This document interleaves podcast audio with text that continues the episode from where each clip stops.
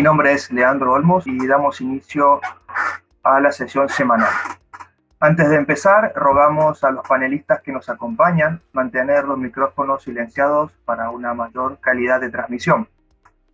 Y para quienes nos siguen a través del canal de YouTube en vivo, si deseáis hacer preguntas, podéis usar el chat del canal y los panelistas irán respondiendo a lo largo de la sesión. Charlas en la biblioteca tiene lugar todos los martes a las 4 y 30 de la tarde, hora de España, y es un espacio para comentar temas de interés sobre producción y post cosecha de frutas, hortalizas y ornamentales, y también sobre alimentación saludable. Las notas de cada charla se encuentran disponibles en la pestaña Las charlas del portal bibliotecahorticultura.com. En el día de hoy contamos con los siguientes invitados. En primer lugar, Elena Nieto del CICITEX, Sandra Rodríguez de la agrupación de cooperativas Valle del Jerte, Neus Teixidó del IRTA y David Ferrer de la empresa AgroFresh. Hoy, hoy trataremos los siguientes temas. En primer lugar, riego deficitario en frutales de cerezo, una opción válida con la mirada puesta en el uso del agua. Programa del post cosecha del IRTA y luego las tecnologías de AgroFresh para la post cosecha de cítricos. Damos inicio a la charla de hoy con Elena, Elena Nieto, quien es doctora ingeniera agrónoma por la Universidad de Extremadura y que actualmente se desempeña como investigadora del CICITEX, donde desarrolla su actividad en el área de agronomía de cultivos leñosos y hortícolas. Hola, buenas tardes a todos. Eh, en primer lugar, eh, quisiera expresar mi agradecimiento a, Alicia por haberme dado la oportunidad eh, de dar esta charla. como bien ha, comentado Leandro, mi charla versará sobre el riego deficitario controlado, concretamente el caso del cerezo. los trabajos que hemos realizado a través del CICIT, del Centro de Investigaciones Científicas y Tecnológicas de Extremadura, en el que constan cuatro, cuatro centros, consta de cuatro centros. Uno de ellos es el Centro de Agricultura Ecológica y de Montaña, que está situado en el norte de la provincia de Cáceres, donde se han llevado a cabo los trabajos de, investigación que, y que vamos a, exponer a continuación. Eh, hoy en día representa un, reto eh, para la agricultura eh, combinar el aumento de la productividad agraria con el manejo sostenible de los recursos naturales. Eh, siendo el agua el principal factor que limita las producciones en gran parte del mundo y es uno de los recursos cada vez más escasos. Uno de los objetivos de desarrollo sostenible de las Naciones Unidas es el aumento del uso eficiente de los recursos hídricos. Además, eh, la disponibilidad cada vez más limitada de, este recurso relacionado eh, con el cambio climático sugiere que las pequeñas explotaciones familiares que dependen exclusivamente de la agricultura de secano serán más vulnerables eh, desde un punto de vista económico a la sequía que grandes explotaciones con otras fuentes de agua. En cuanto al cultivo de cerezo, eh, una plantación de cerezo requiere entre 5.000 y 7.000 metros cúbicos hectáreas. Como podemos ver, eh, va a depender de, la zona geográfica, de, las condiciones climatológicas, y vemos que en Aragón eh, las necesidades o requerimientos están entre 6.000 y 6.300 metros cúbicos eh, por, hectárea. Son mm, mayores en la región de Murcia, que están en torno a 7.000 metros cúbicos hectárea. Sin embargo, en la zona norte de Cáceres, la producción de, vamos, el cerezo tiene unos requerimientos de, agua en torno a, a 5.000, 5.700 metros cúbicos. Esto va a ser variable por eso son estos datos, entre unas cifras y otras, porque va a depender de la pluviometría eh. La siguiente pregunta sería, ¿todas estas zonas productoras de cereza disponen de ese agua? Eh, En regiones de, España, como es el norte de Cáceres, existen plantaciones tradicionales de cerezo con una larga tradición y arraigo, ¿no? como es el conocido eh, Valle del Jerte, que han sido tradicionalmente plantaciones de, secano. Sin embargo, en los últimos años, debido a los efectos del cambio climático, eh, así como la introducción de nuevos sistemas productivos, se han, comenzado a aplicar riegos de apoyo. Muchas de estas plantaciones eh, de cerezo en el Valle del Jerte por no decir casi todas, eh, presentan un déficit estructural en cuanto a la capacidad de almacenamiento de agua que no garantiza la total disponibilidad de las dotaciones de riego, con, la que hemos estado comentando anteriormente, entre los 5.000 y los 6.000 metros cúbicos hectárea. Esto quiere decir que deben regar con mucha menor cantidad. Estamos hablando de, dosis de, o dotaciones de riego muy por debajo de, por debajo de los 1.000 metros cúbicos hectárea. Entonces, también eh, otras zonas productoras de, España que sí que disponen de dotaciones suficientes para el desarrollo del cultivo, pero eh, algunos años estas dotaciones son restringidas también por, la escasez de agua. Eh, si se tiene poca agua para, para regar, la pregunta que nos planteamos sería la siguiente. ¿Cómo puedo regar de la forma más eficiente posible con una fracción tan reducida de agua y obtener el mayor rendimiento eh, posible en, la plantación. Entonces, aquí es donde entra en juego y donde estaremos hablando las estrategias de riego deficitario controlado. ¿En qué consiste el riego deficitario controlado? Pues consiste en reducir las dosis de riego por debajo de las necesidades del cultivo en, en ciertos momentos del ciclo anual en el que el cultivo es menos sensible a la falta de agua y que puede tener efectos mínimos o nulos o incluso puede ser que hasta beneficioso para la producción y el manejo del cultivo.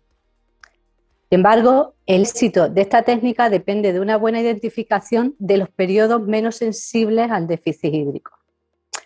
En el caso de, concretamente, en el cultivo del cerezo, el ciclo del cultivo del cerezo comienza entre, 13 y 14 meses antes de, la cosecha.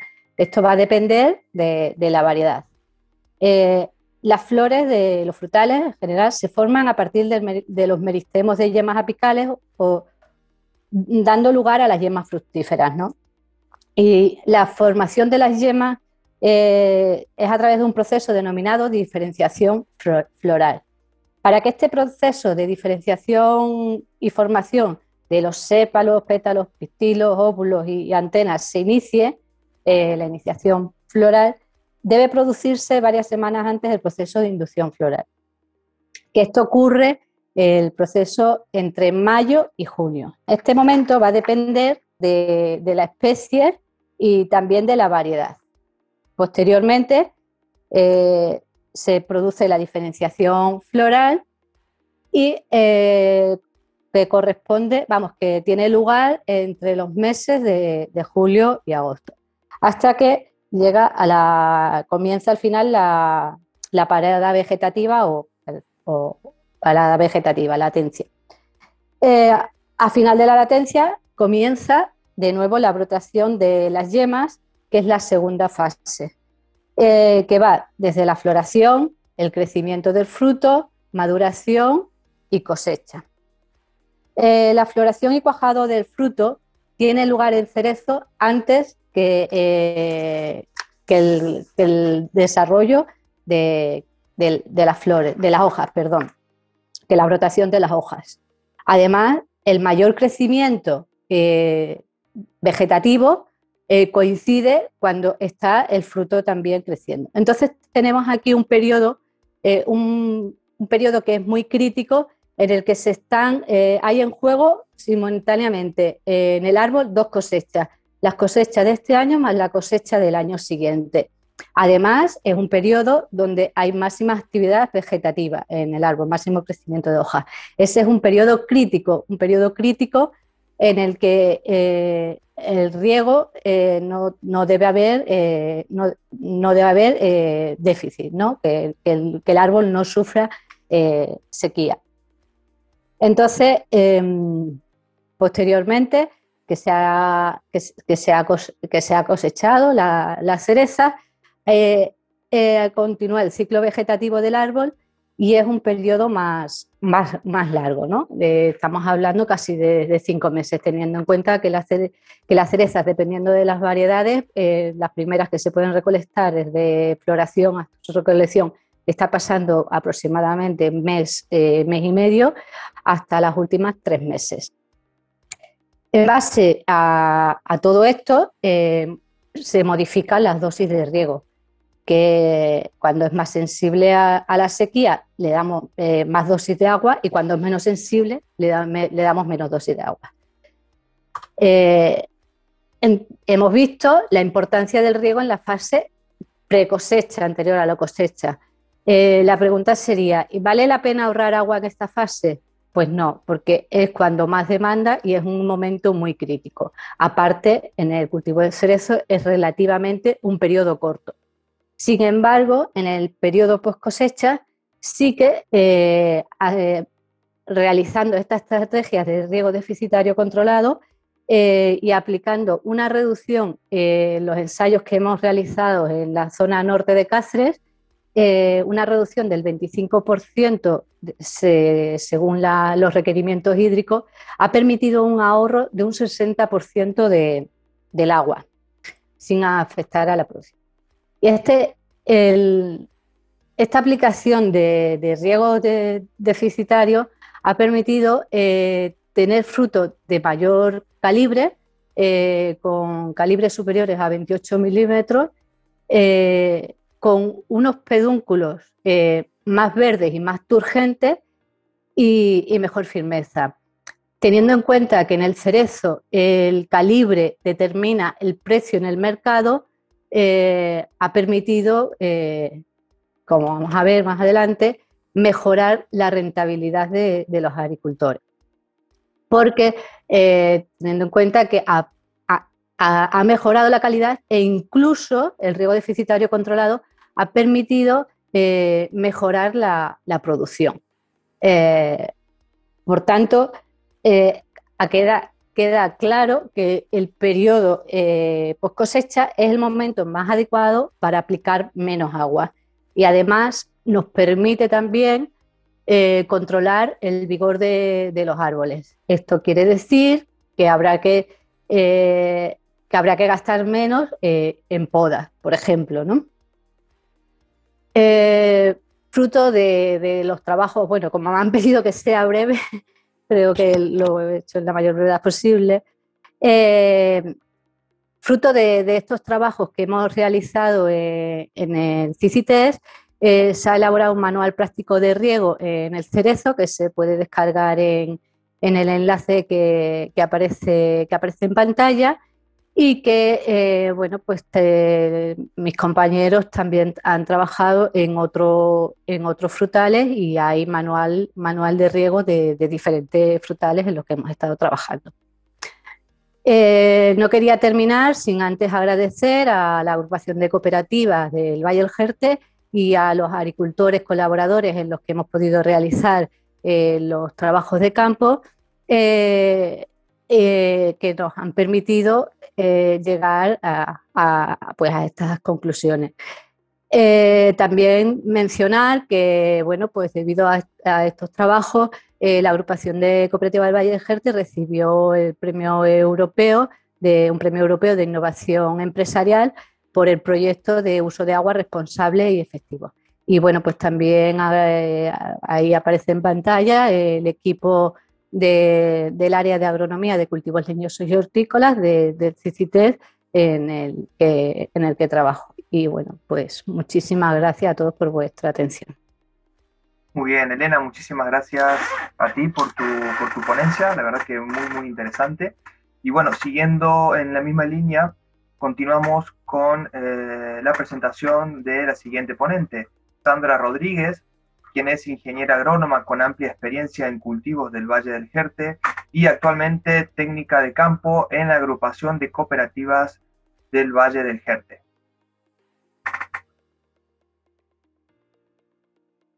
Hola, buenas tardes a todos. y gracias por la posibilidad y la oportunidad de estar aquí con vosotros esta tarde. Eh, bueno, mm, yo creo que todo lo que hay que decir lo ha dicho Elena ya. La verdad es que Elena y yo tenemos relaciones de hace muchísimos años.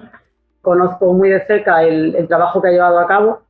Entonces, eh, me parece que, ella lo, lo, ha expuesto mejor que nadie, porque conoce el tema mejor que nadie. Yo únicamente lo que puedo añadir es que me parece que, ha hecho un trabajo esencial, imprescindible, para poder bueno, mejorar en el cultivo del cerezo. Yo, por poner un poco de antecedentes, lo que es la situación aquí en, el valle, eh, quizás será la situación un poco a la inversa de lo que puede pasar en otras zonas. O sea, nosotros no creo que vayamos del, del riego en cantidad a riego deficitario, sino nosotros prácticamente cuando Elena se puso a trabajar con ello, creo que podemos decir que hemos pasado del secano al riego deficitario. O sea, nosotros por estar en una zona a lo mejor ciertamente privilegiada porque tiene unas pluviometrías eh, algo superiores a, lo mejor a, otras zonas y estar en una zona de montaña, pues pues prácticamente aquí la agricultura se basa en los sistemas tradicionales que empiezan por el agua de lluvia y terminan en el agua de lluvia, no, hay más. Entonces yo creo que el trabajo de Elena sí que nos ha ayudado a comprender la, necesidad imprescindible en ciertos momentos puntuales del riego, aunque después en el resto de, fases pues podamos eh, tener pues, un aporte de agua menor. Pero sí que me parece un trabajo esencial para poder ir complementando y, ir mejorando en lo que es el traspaso de una agricultura tradicional, como estábamos nosotros, a, bueno, a una agricultura más, más óptima, más rentable y sostenible ante todo también. Perfecto. Muchísimas gracias, Sandra, por tu aporte también. Y bueno, dejaremos para el final algunas de las preguntas relacionadas al tema del riego deficitario en cerezos.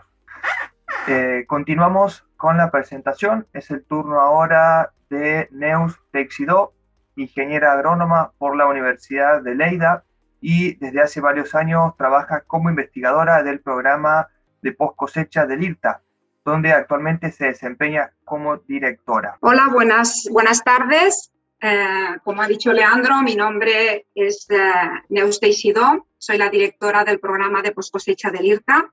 Antes que nada, pues daros las gracias por invitarme a compartir esta tarde con, vosotros.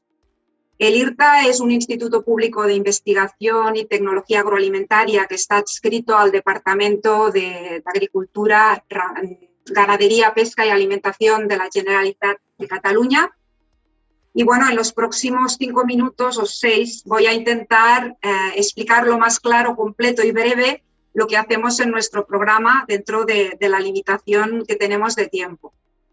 Bueno, nuestro programa está ubicado íntegramente en Lleida, en el edificio Fruit Centre, que se ve aquí en la diapositiva, en la imagen, en unas instalaciones totalmente nuevas que os invito a visitar si, si no lo habéis hecho.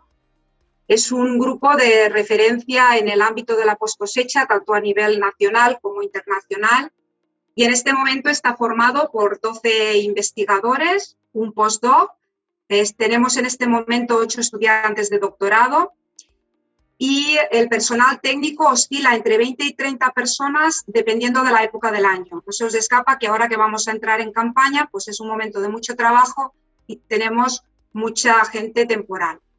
Nuestras instalaciones cuentan con cuatro plantas piloto, 32 cámaras frigoríficas totalmente equipadas y 14 laboratorios.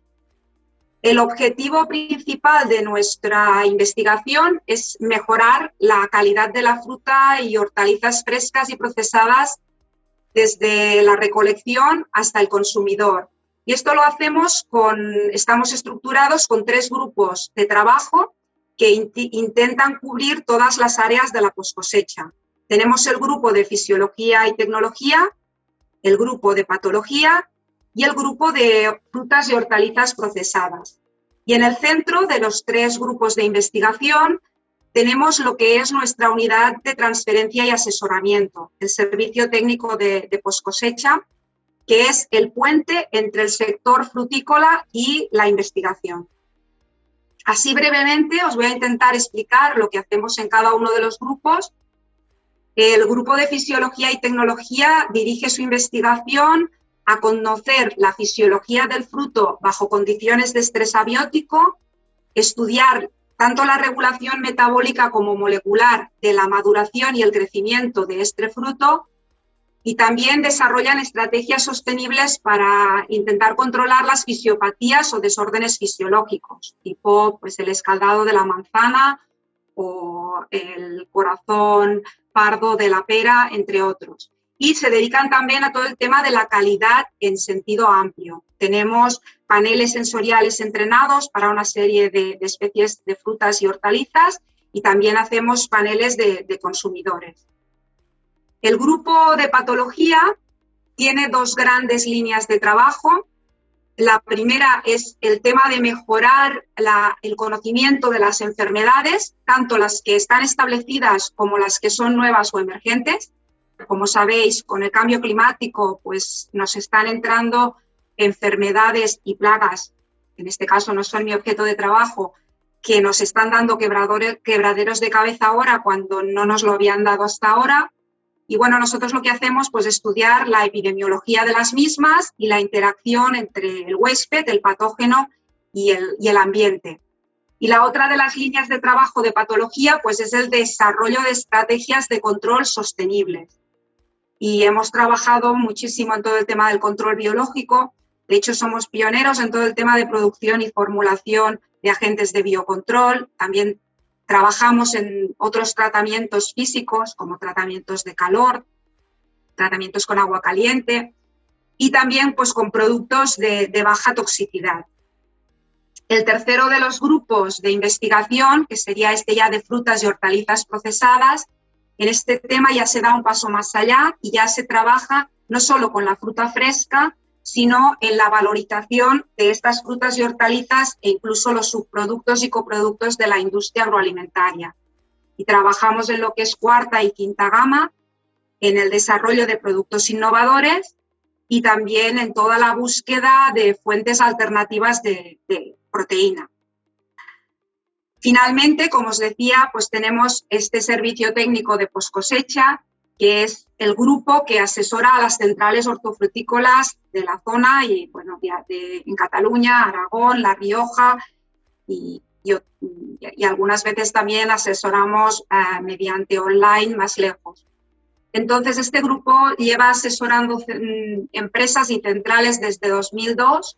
Tenemos más de 90 clientes que son centrales o grupos de centrales o cooperativas frutícolas. Y además, este grupo nos ayuda a la transferencia de la investigación que se lleva a cabo en el, en el programa y además se encargan de transmitirnos a los investigadores los problemas del sector en el momento que aparecen, a, fin de, que bueno, podamos intentar darle solución lo más rápidamente posible. Creo que es un poco el, el, el grupo que nos, eh, que nos diferencia de otros grupos de poscosecha, el tener este servicio técnico. Y bueno, como no puede ser de otra forma, pues nuestro grupo eh, hace una labor muy importante de formación y de transferencia al sector con el que realmente estamos en contacto directo.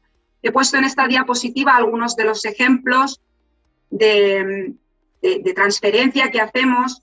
he puesto el, curso internacional de post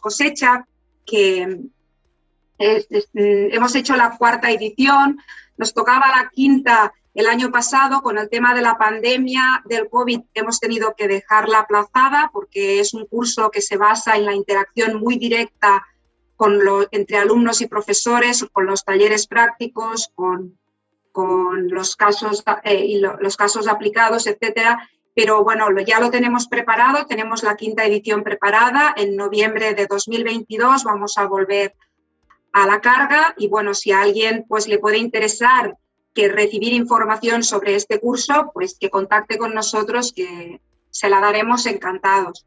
Luego tenemos también la jornada de referencia de poscosecha. Eh, estamos ya en la decimonovena. De hecho, la semana pasada estuvimos haciendo la sesión en fruta de hueso y esta semana, el jueves, vamos a hacer la sesión de fruta de pepita. Siempre había sido una, jornada presencial y este año, bueno, pues hemos tenido que innovar y hacerla online.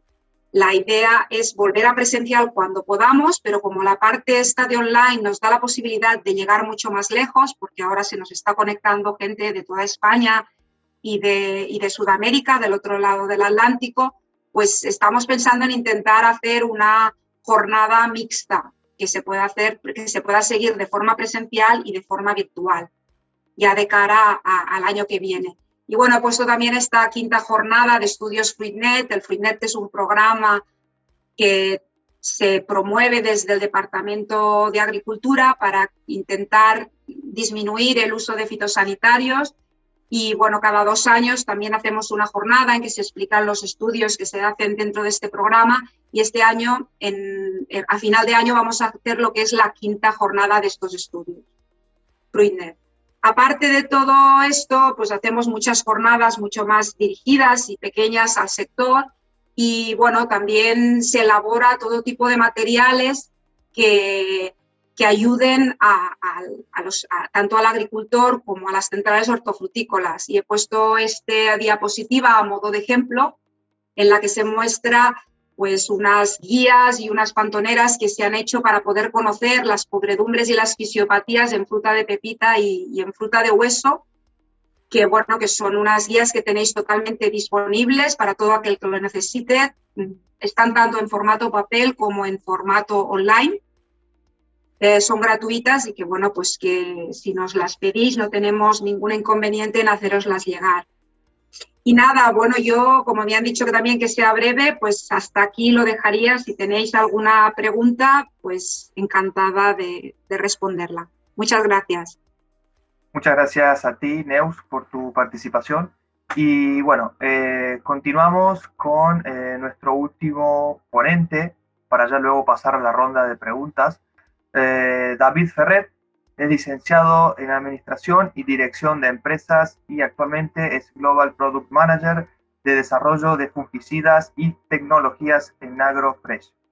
David nos comentará sobre cuáles son bueno, las más actuales tecnologías que ofrece la empresa para el tratamiento de post cosecha de cítricos. Muchas gracias, Leandro. Gracias. Eh, bueno, me uno al agradecimiento de todos los compañeros que, han presentado anteriormente y agradecer al equipo de postcosecha.com por generar estos espacios y darnos la oportunidad de, compartir temas, temas de interés. Y ya hemos escuchado unos cuantos interesantes.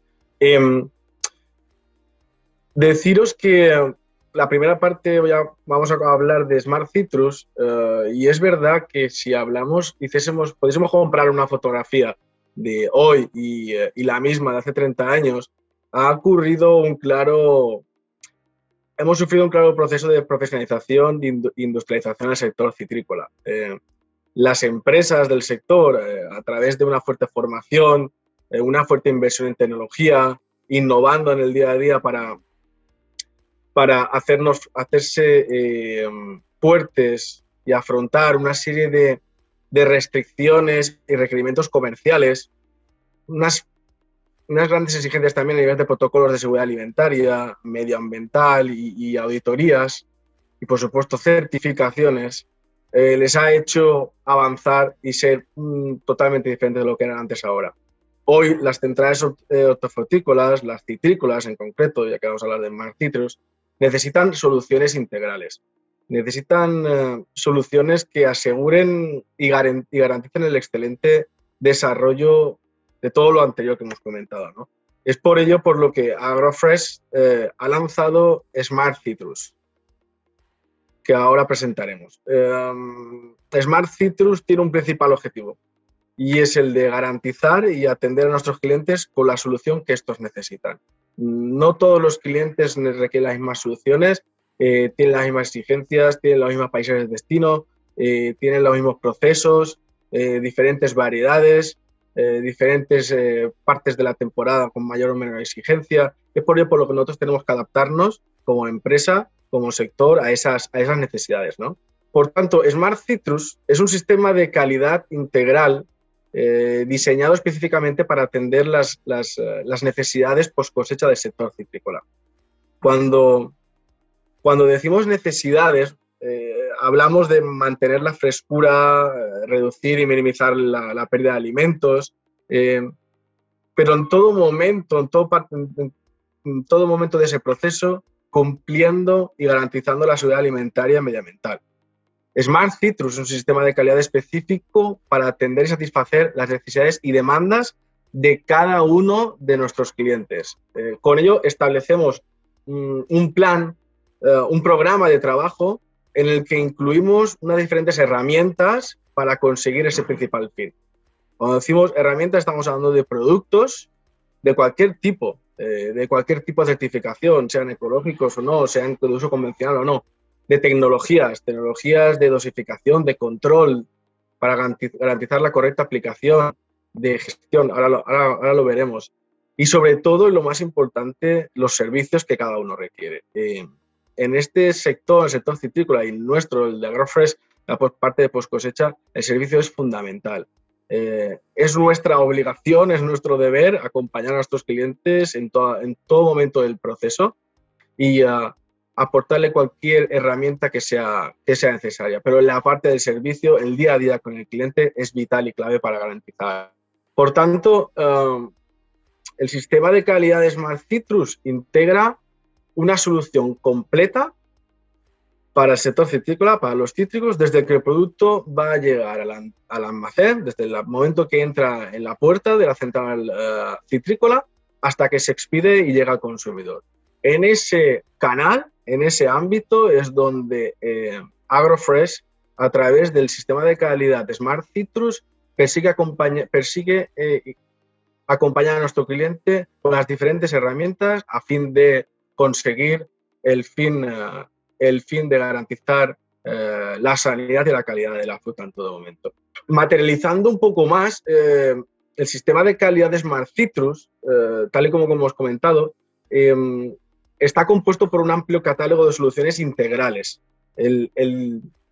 nos, sentimos orgullosos, digamos, satisfechos por todo el trabajo de innovación que hemos hecho, acuerdos con, grandes compañías, eh, una labor de, completar nuestras soluciones, porque nos permite en todo momento eh, abastecer a nuestros clientes con soluciones integrales, soluciones en las que satisfacen cualquiera de sus necesidades, con el, con el fin último de proteger y cuidar eh, sus cítricos ¿no? en todo el proceso post cosecha.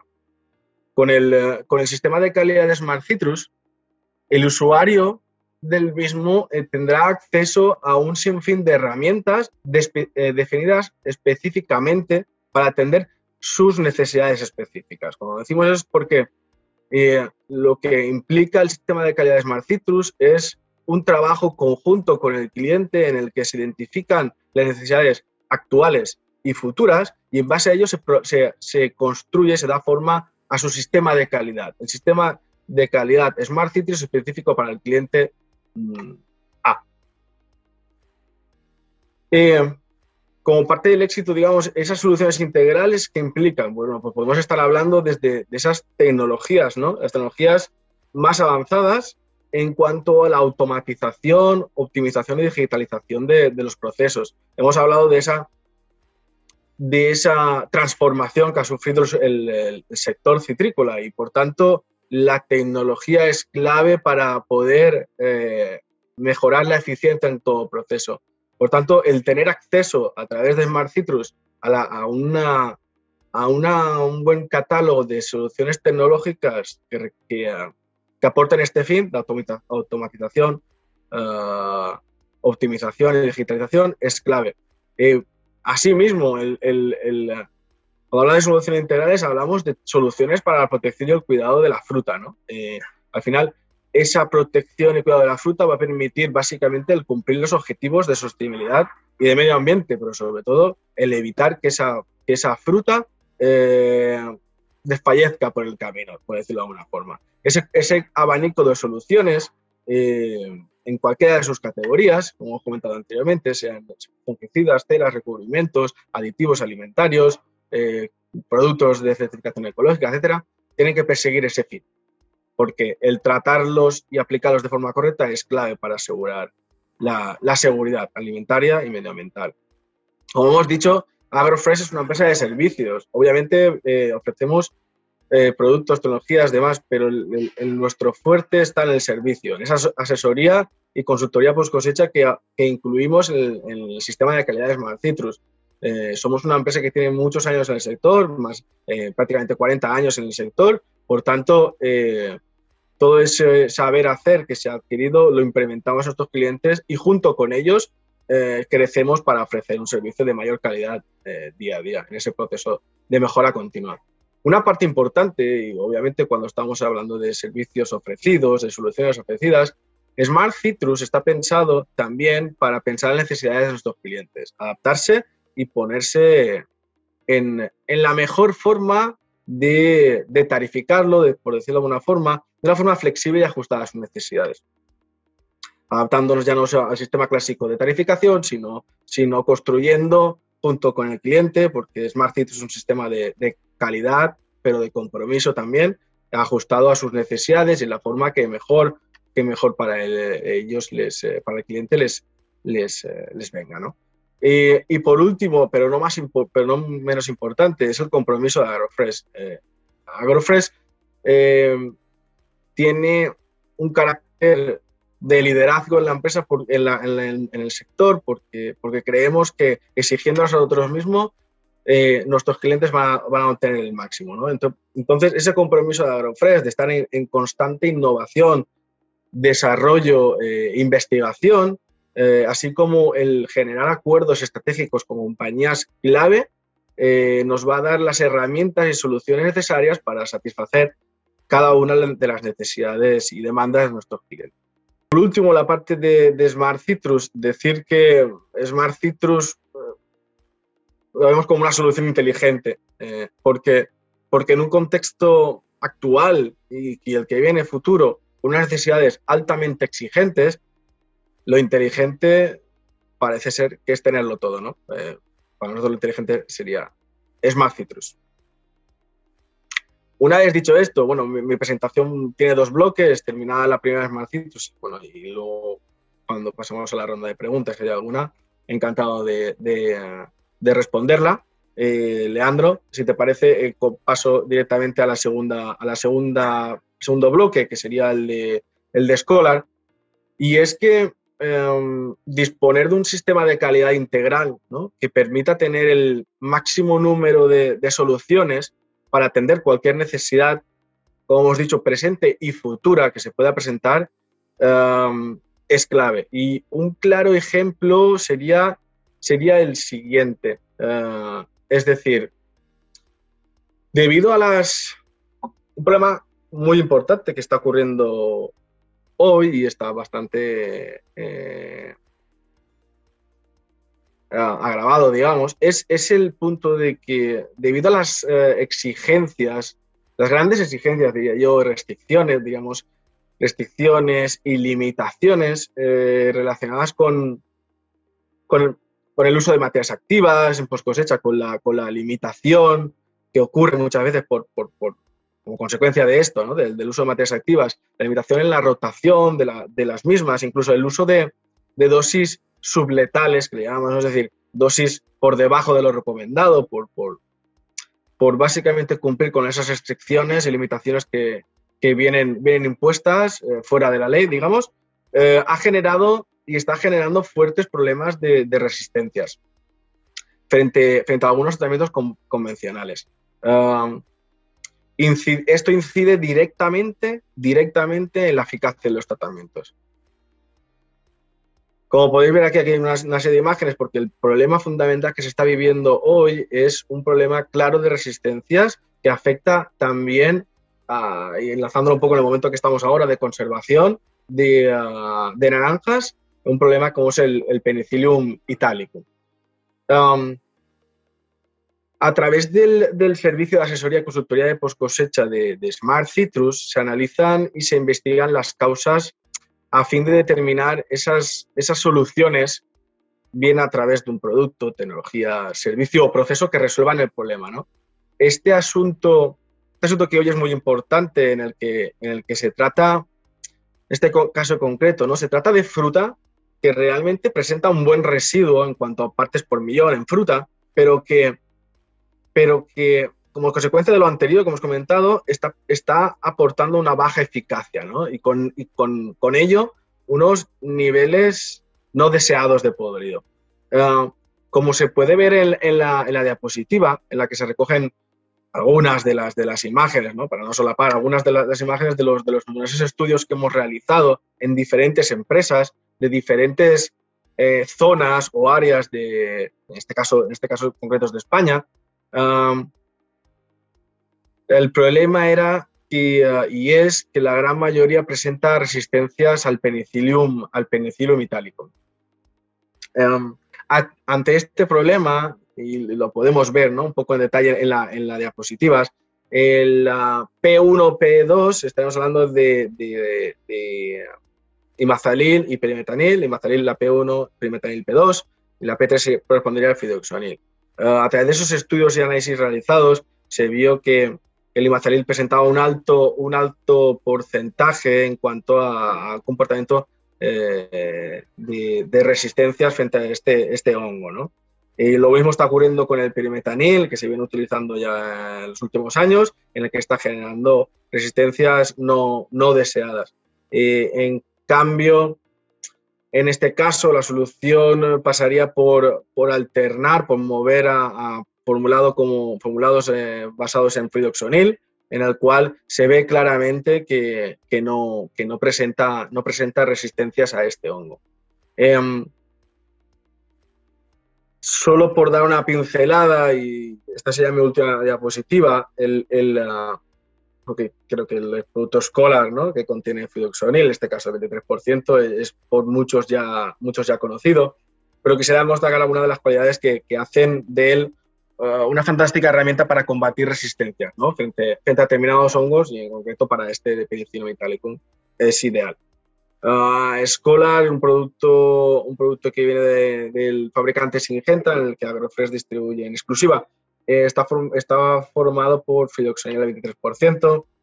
Decir simplemente bueno, que, es, un, que, es un, que la materia activa fidoxonil es un compuesto sintetizado a base de un origen natural. ¿no? Eh, es un pirolnitrin uh, de origen natural, como os he hablado, que es segregado por, por, por alguna bacteria. ¿no?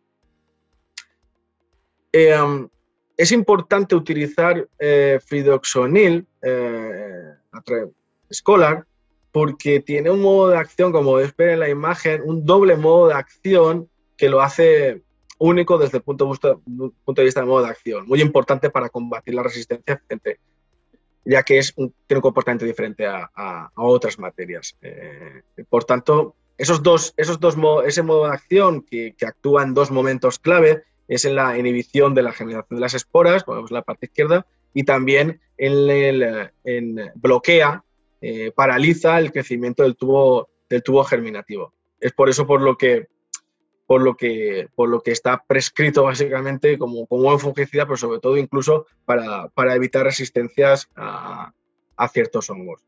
Ah, por último, resaltar que la, la actividad del escolar es un producto por contacto, pero, pero muy persistente sobre la superficie del fruto. Por tanto, eh, aporta una protección duradera y eficaz, y más, más si cabe cuando estamos hablando eh, con el proceso de conservación que, aludíamos anteriormente.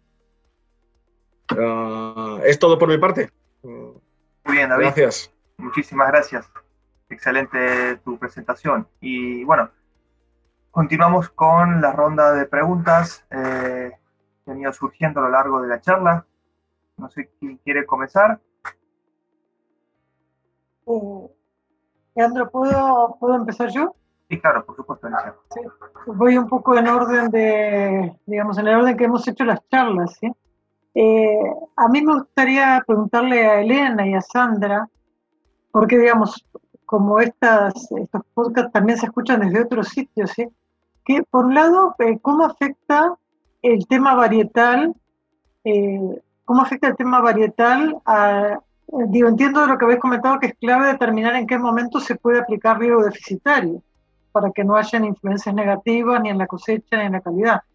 Entonces, eh, ¿cuánto influye el tema varietal y cuánto influye el tema eh, localización? Si, si hay muchas diferencias en cuanto a la inducción floral, en fin, lo que habéis comentado que son momentos determinantes. Eh, sí, por supuesto que, la variedad influye mucho, de, una variedad temprana a una variedad que es más tardía, eh, el momento eh, puede ser diferente. de todas maneras, en cuanto a este tema de los momentos de inducción y diferenciación floral, hay todavía trabajo, digamos, por hacer, ¿no? Por saber exactamente cuándo son eh, esos momentos, porque eh, y, determinarlo en cada una de, las zonas productoras, porque va a variar también según sea en una zona o sea, o sea en otra zona, ¿no? Va a depender de las condiciones climatológicas, por supuesto. Entonces es un tema en el que sí que eh, sería interesante, vamos, nosotros estamos ahora eh, con un proyecto intentando eh, trabajar en la zona del Jerte para conocer cuándo se produce, cuándo es ese momento exacto, ¿no? Porque como hemos, como hemos explicado en la charla, es un momento clave para, para que no haya déficit hídrico ¿no? en la planta. Eh, y me gustaría preguntarle a Sandra, digo, yo no pienso que pueda haber más personas que no conozcamos el Valle del Jerte en detalle, ¿no?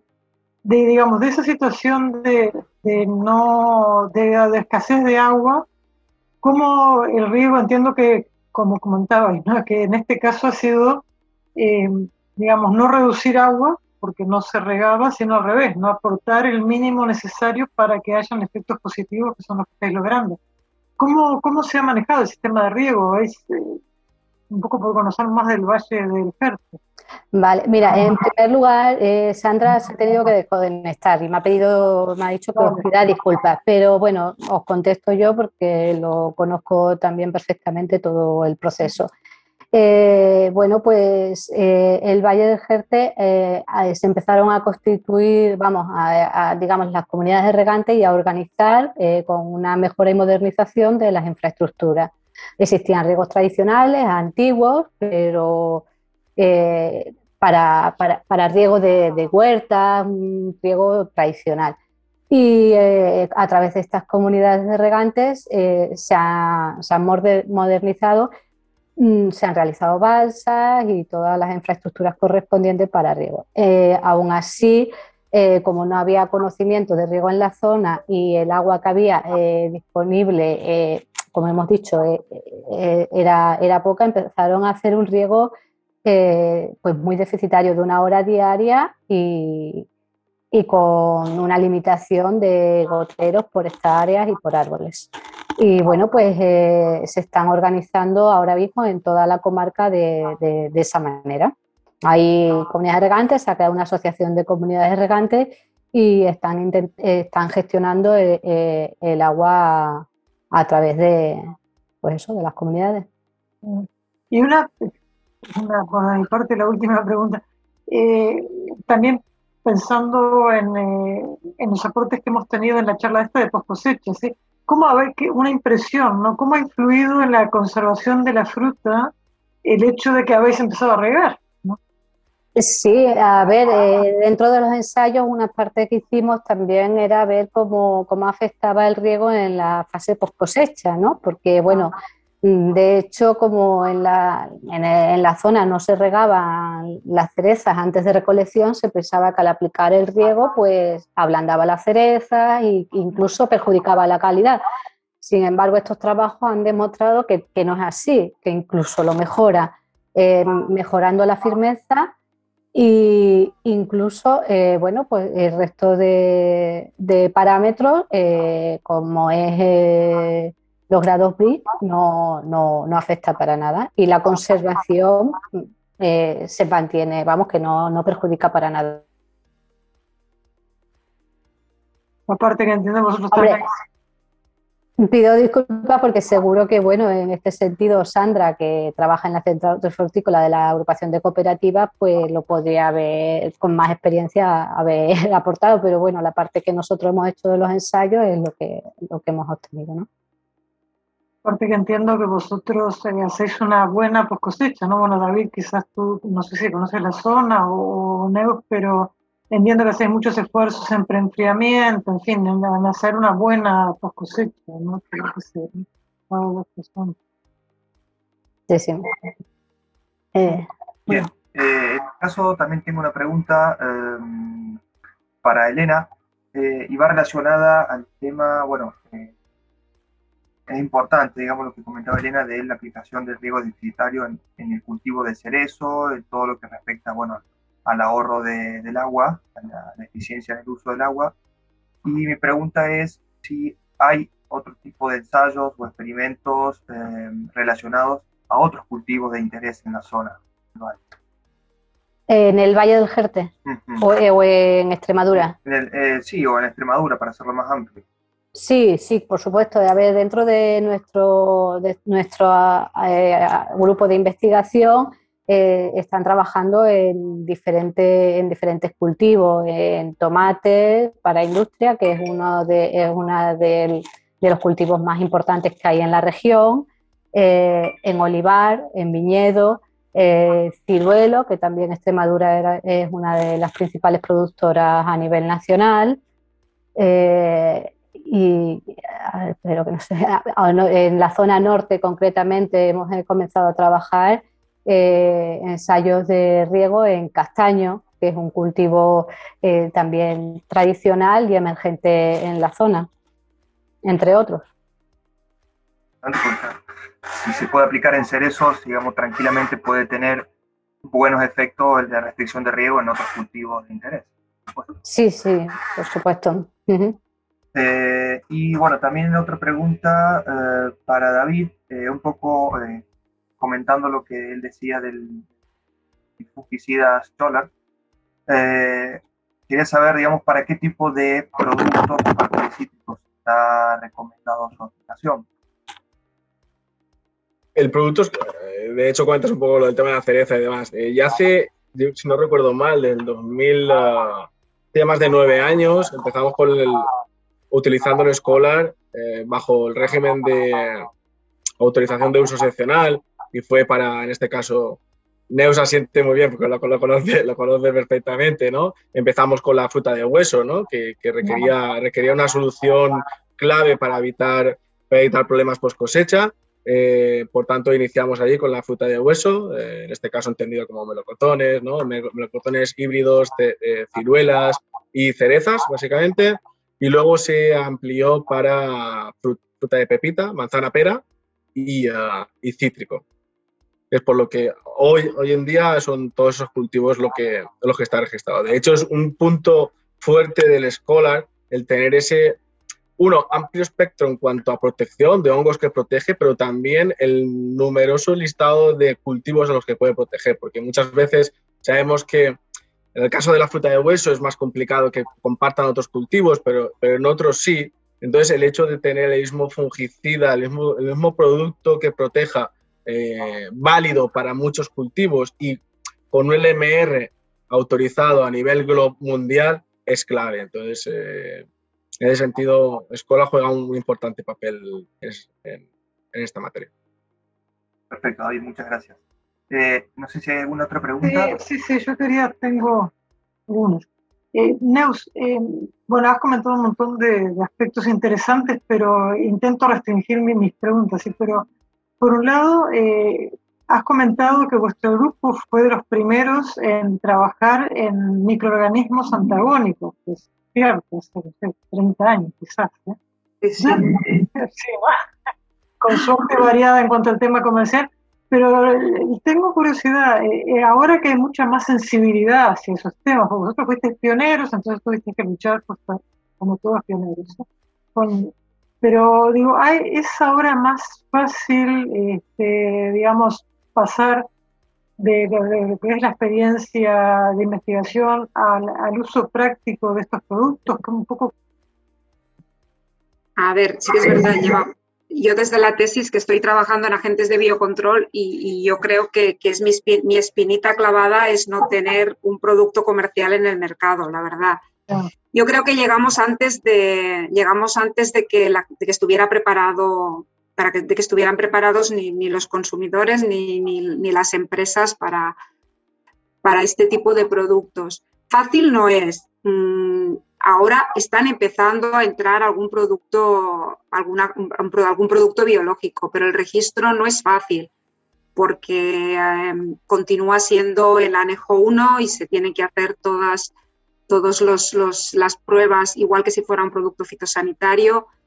Se intentó que fuera un poco más laxo, pero la verdad es que en Europa está costando un montón, así como en otros países, como en Sudamérica o en América o en Sudáfrica o en Israel.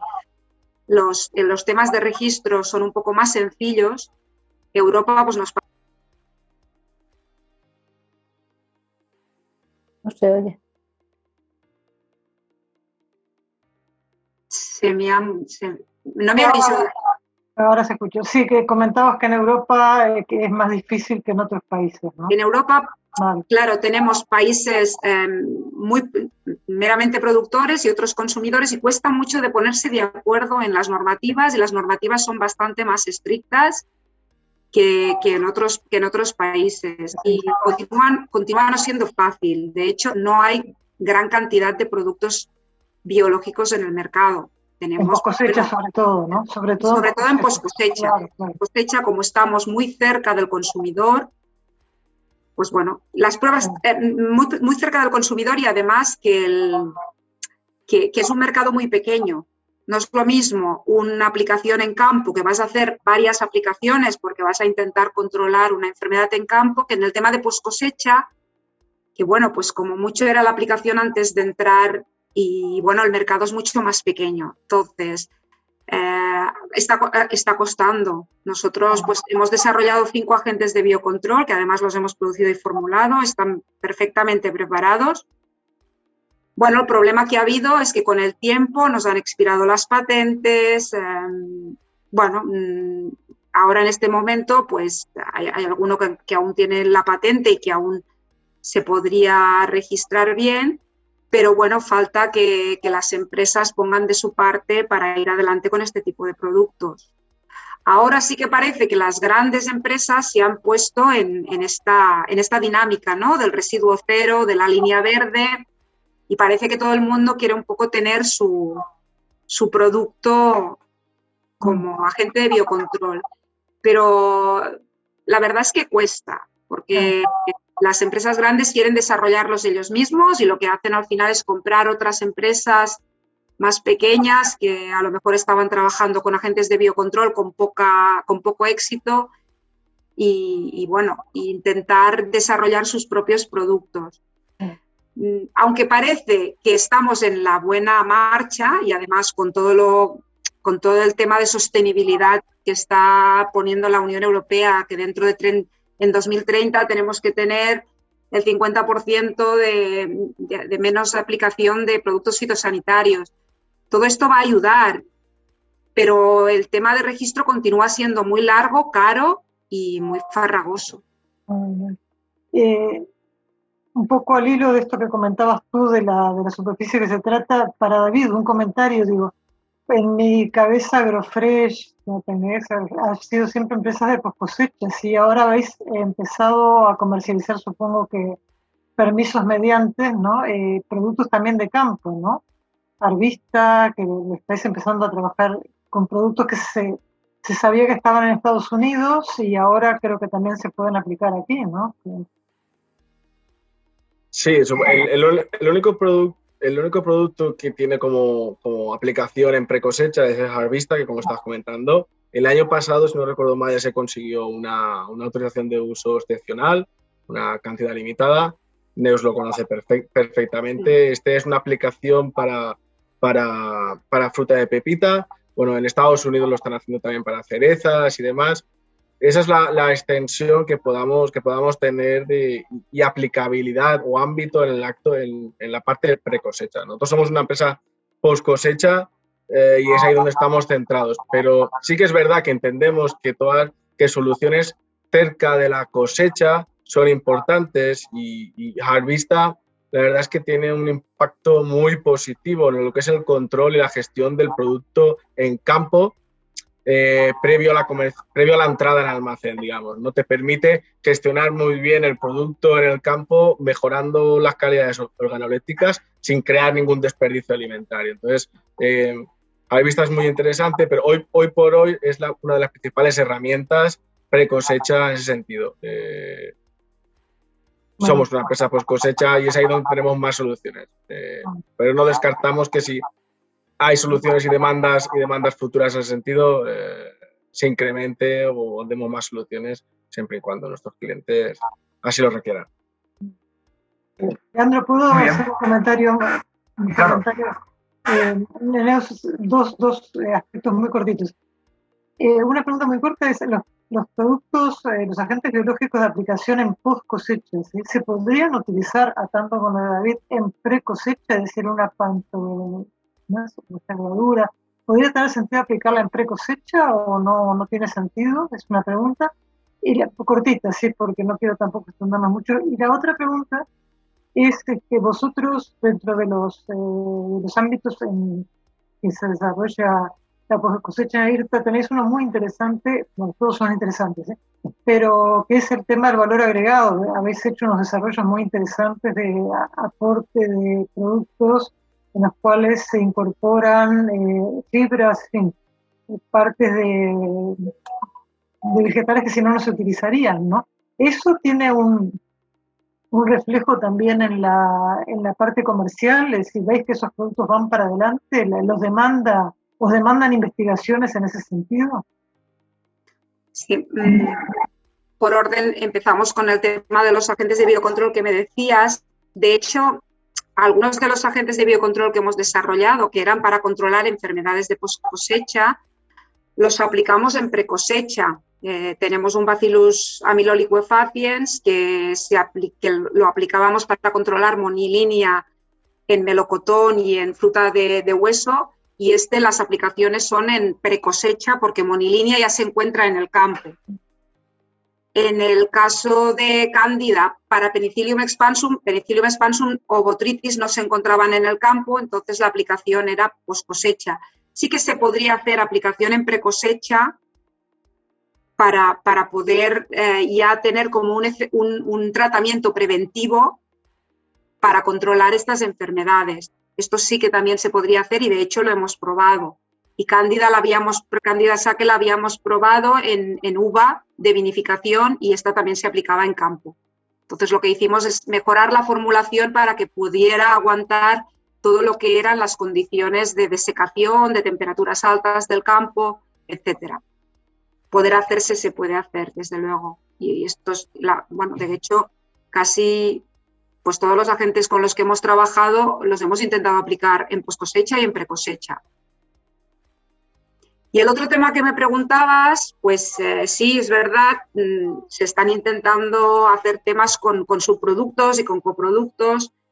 Y bueno, supongo que mm, me preguntas por el tema, bueno, han salido algunos productos en que se, aprovechaba pues la, la, parte desechable del brócoli para luego utilizar esta parte como fibra o incluso, bueno, pues se, trabaja con, diferentes tipos de subproductos para, sacar pues em, sustancias antioxidantes o sustancias antimicrobianas. En este momento sí que hay, hay mucho interés en este tema. La verdad es que es un tema en el que, y son las empresas las que, las que lo demandan y lo piden. Oh. Sí, se está buscando. Desde, por dos cosas, porque una, por una parte eliminas un subproducto o valorizas un subproducto o una parte que no del, de la producción a la que no le daban valor, y por otro por la sostenibilidad, por la sostenibilidad y la economía circular que, que cada vez pues es nuestro, nuestro objetivo. Invitaremos un día a Ingrid a que nos cuente. Sí, desde luego. Esta parte la lleva Ingrid Aguiló y os va a poder explicar en detalle que seguro que hay cosas muy interesantes. muchas gracias. Muchas gracias a ti. Muy bien, bueno, eh, si no hay más preguntas, eh, continuamos con la, la, última parte de la sesión de hoy, en la cual vamos a comentar brevemente algunas de las noticias más importantes que hemos publicado en nuestros portales y bueno, de las cuales, en las cuales hemos recibido muchas, mucha lectura por parte de nuestros seguidores. Y en primer lugar va a comenzar nuestra compañera Paula Navarro, quien lleva adelante el portal postharvest.com y nos va a comentar acerca de esta noticia que voy a compartir a continuación. Hola, buenas tardes. Bueno, como dice Leandro, lo haremos de manera breve porque ahora ya sí no se va a alargar mucho la tarde. Pero bueno, decir que MacFruit 2021 eh, ya está programada del 7 al 9 de septiembre en Rimini, Piera, y será una edición eh, que contará con cuatro áreas dinámicas, que serán la International Asparagus Day, MacFruit Field Solution, Aqua Campus y Greenhouse Technology Village. Eh, toda esta información no la vamos a explicar ahora porque ya sería muy largo, pero bueno, en nuestro portal post cosecha y también aquí, cuando dejemos la charla en YouTube, os dejaremos el enlace para poder consultar toda la programación. la noticia, bueno, una de las dos noticias que elegí para contarles hoy es que Semilla Fitú es una empresa española eh, mejoradora vegetal, no hay muchas, eh, y entonces ella la, bueno, tienen lanzamientos continuamente de productos, entre ellos hortícolas a más altas gamas, y uno de sus últimos puestas en el mercado es un melón Galia, que también, eh, digamos, no es una innovación dentro de Semilla Fitó, se llama Grasalema, y la gracia es que tiene varias este, propiedades interesantes, tiene resistencia a enfermedades, resistencia a plagas, con lo cual lleva a que tanto pulgones y oídio, que son de las principales enfermedades, requieran muchas menos aplicaciones. Es un melón precoz, tiene muchos frutos, un porcentaje importante de frutos, un 70-90%, en los calibres 4 a 6, que son los que tiene el mercado, y tienen una particularidad que es muy interesante desde el punto de vista organoléptico, que es que cuando madura cambia de color, con lo cual la recolección se puede realizar en el momento óptimo, cosa que es muy importante para las tendencias del mercado que como consumidores disfrutemos lo más posible. Y la otra, exacto, la otra información que les quería comentar es que la cortadora Translicer de Urshel eh, es una nueva cortadora que tiene como principal ventaja, porque trabaja, corta una serie de, de, productos importantes, una gama importante de productos, pero digamos que el principal aporte de esta nueva cortadora es que ahorra en limpieza 25 minutos. Sabés que el tema sanidad higiene, lo hablamos el otro día en las charlas en las cuales intervino Tirapi, es muy, muy importante y lo que significa ahorrar en cuanto a limpieza y manteniendo la calidad de, del trabajo es importante y esto es lo aporta esta... Muy bien, muchas gracias Alicia. Y bueno, eh, por último contaré esta noticia que está publicada en nuestro portal tecnologiahortícola.com y habla de un descubrimiento que han realizado investigadores de la Universidad de Córdoba en conjunto con el CSIC donde han desarrollado eh, una fórmula para calcular el consumo de agua a través de la temperatura medida en el árbol de almendro. Eh, esta noticia está disponible y eh, además lo importante que tiene es que si bien se ha desarrollado en el cultivo de almendro, también se, se, espera poder aplicarlo a otros cultivos de interés en la comunidad de Andalucía, como por ejemplo el olivo, ya que es un cultivo que en los últimos años también está sufriendo, em, está sufriendo por la, falta de agua, la falta de agua de riego, entonces se espera que esta tecnología pueda aplicarse a este cultivo. Y también lo importante que tiene es que se podrá realizar eh, sin la necesidad de estar en el campo midiendo la temperatura, sino que se puede hacer a través de drones y en el futuro se espera también que se pueda medir la temperatura de los árboles a través de satélites y abarcando zonas mucho más amplias que un pequeño, pequeño terreno. Y bueno, em, finalmente llegamos a la, a la, última parte de la charla de hoy, en la cual nos han acompañado Elena Nieto del CICITEX, Sandra Rodríguez de la agrupación de cooperativas Valle del Jerte, Neus Teisidó del IRTA y David Ferret de la empresa AgroFresh. Queremos agradecer a todos por la participación, en primer lugar a nuestros panelistas invitados y al público que nos ha acompañado a través del canal de YouTube Post Cosecha. En la próxima charla contaremos con Mabel Gil del CSIC, que nos comentará sobre el lavado de frutas y hortalizas y la importancia de controlar los higienizantes en el agua del proceso. También contaremos con Evangelina Medrano del IFAPA, quien nos compartirá los resultados obtenidos en el uso eficiente del agua y fertilizantes en cultivos en sustrato.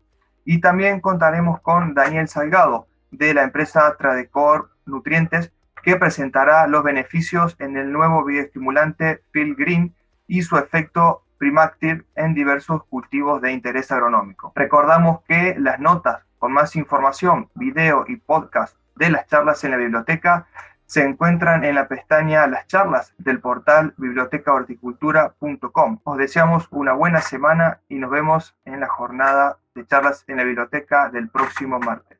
Muchas gracias.